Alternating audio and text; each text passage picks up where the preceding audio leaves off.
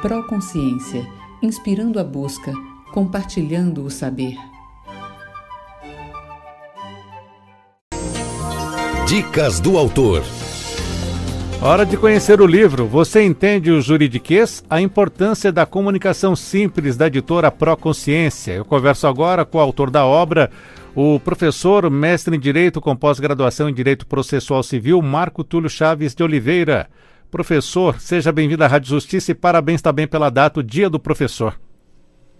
Obrigado, Sérgio. Bom dia a você e ouvintes da Rádio Justiça.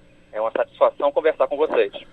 Professor, uma das missões, ou a principal missão da Rádio Justiça é justamente fazer essa tradução do juridiquês para que as pessoas consigam compreender as decisões da Justiça. Conte para o nosso ouvinte como surgiu esse incentivo para que o também fizesse um livro nesta mesma missão de descomplicar o juridiquês.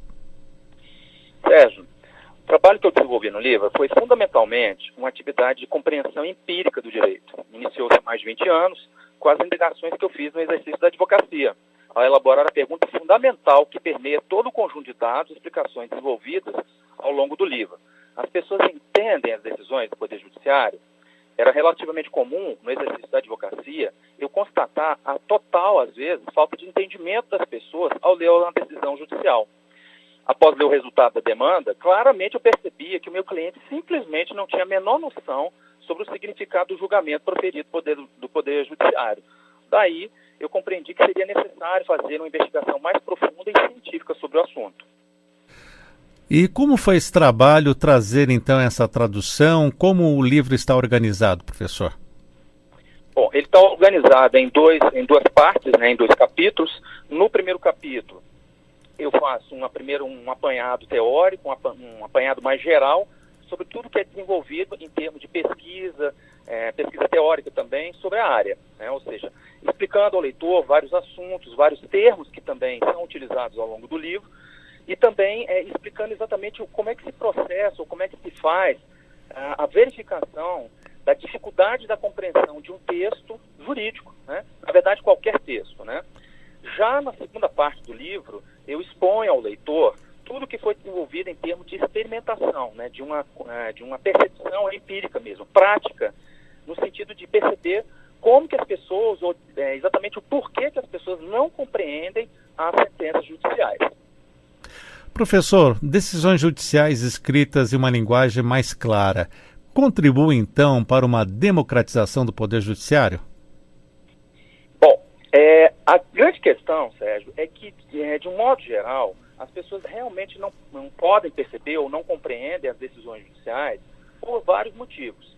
Mas, principalmente, a gente pode pensar, ou devemos pensar, uma sociedade democrática, entre outros elementos, tendo por premissa o direito de igualdade. Podemos compreender, por exemplo, de várias maneiras, e uma delas é por intermédio de construções teóricas, como, por exemplo, o filósofo alemão Jürgen Habermas. Né? Ao se falar em igualdade, Sérgio, devem ser pressupostos dois aspectos principais. Por um lado, existe um âmbito jurídico tipicamente linguístico e dessa forma qualquer regra deve ser compreendida num campo próprio da filosofia, filosofia da linguagem. Por outro lado, na aplicação da regra por meio de instituições públicas e privadas reconhecidamente admitidas no sistema jurídico em questão. Professor, no livro aqui o senhor cita a readability e plain language. O que, que é isso? Bom, vamos lá. É, a plain language, Sérgio, é basicamente comunicar em plain language, numa tradução livre, significa se comunicar em linguagem clara ou simples. Isso vem lá de uma tradição estadunidense, a partir do ano de 1975, que o Citibank, da cidade de Nova York, ele passou a, a produzir, a emitir documentos redigidos em forma mais simples. E isso foi muito bem recebido, principalmente dentro do direito do consumidor formalmente foi considerado o primeiro ato que mais tarde se chamou de movimento da plain language.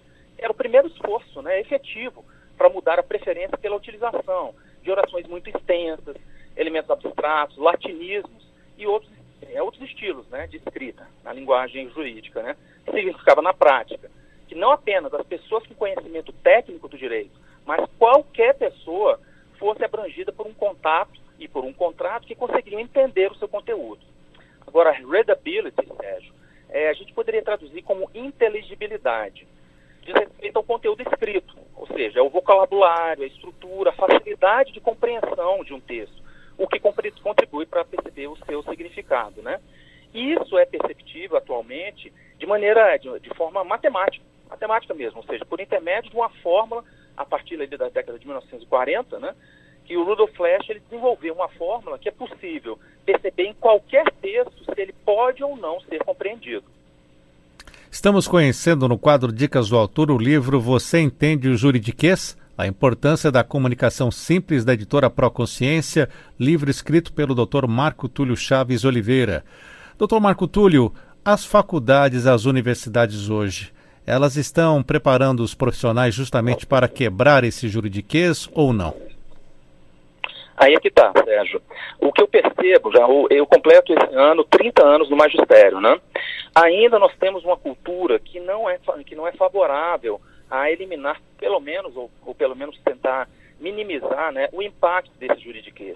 Nos nossos próprios alunos, eles ainda estão submetidos a uma linguagem que ainda é uma linguagem que é difícil acesso, que é difícil compreensão, inclusive para os nossos alunos. É, o que eu percebo claramente é que isso ainda está é, nos livros didáticos, ainda está dentro das, das, próprias sentenças, entre outros assuntos. Então, é, pelo menos da minha parte, e eu vejo também por iniciativa aqui e ali de algumas instituições de ensino, é justamente tentar fazer com que essa linguagem ela se torne mais clara, se torne mais compreensível e principalmente, né, que isso seja é, feito de uma maneira que as pessoas possam compreender, a população, né, de um modo geral, ela possa compreender por intermédio dos profissionais do direito que é basicamente isso que nós tentamos fazer. Professor, esse livro, o senhor dirige ele para quem? Para o estudante, para o público geral? Bom, Sérgio, é, o que eu faço é justamente isso, é tentar facilitar a comunicação. Eu quero deixar bem claro, sabe, Sérgio, que a, é, a proposta do livro não é ensinar como devam ser escritas as decisões do Poder Judiciário, certo? É, o que eu proponho é que nós consigamos fazer uma, uma linguagem, que nós estabeleçamos uma linguagem é, do poder público que seja de fácil acesso à maior parte da população.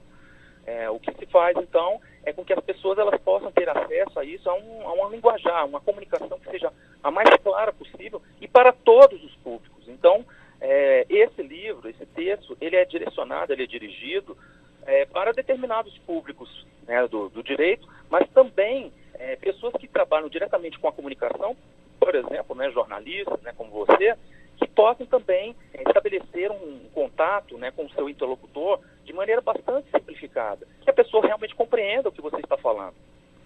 E esse livro será lançado hoje aqui em Brasília, professor? Será lançado no Ernesto Café, na quadra 108 Norte, na CLN 108 Norte, Bloco A, loja 48, a partir das 18h30. E será uma alegria receber você, receber todas as leitoras e leitores, para poder fazer um autógrafo para vocês e podemos conversar sobre esse assunto. Esse livro já está disponível em algum site, professor? Sim, Sérgio. No site da própria editora, editora Proconsciência, www.proconsciência.com.br e posteriormente também estará disponível nas livrarias. Professor, para finalizarmos, qual o conselho, qual a consideração final que o senhor faz para nós justamente sobre esse tema, para entender o juridiquês? Bom, Sérgio, é, hoje nós temos possibilidade, como nunca, de ter acesso a dados ter acesso a dados, ter acesso à informação, não significa necessariamente que você consiga se comunicar bem. Essa que é a grande questão, Sérgio.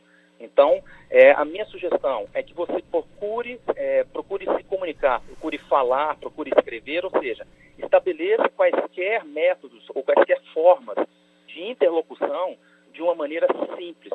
Ser simples não significa ser simplista. Você pode estabelecer um diálogo altamente complexo sobre questões ou ideias bastante profundas, mas fazer isso de uma maneira bastante simples, seja compreensível, uma linguagem que seja utilizada na padaria, seja utilizada dentro de tribunais, seja utilizada num campo de futebol, mas que isso seja compreendido por todas as pessoas que participam desse diálogo, entende?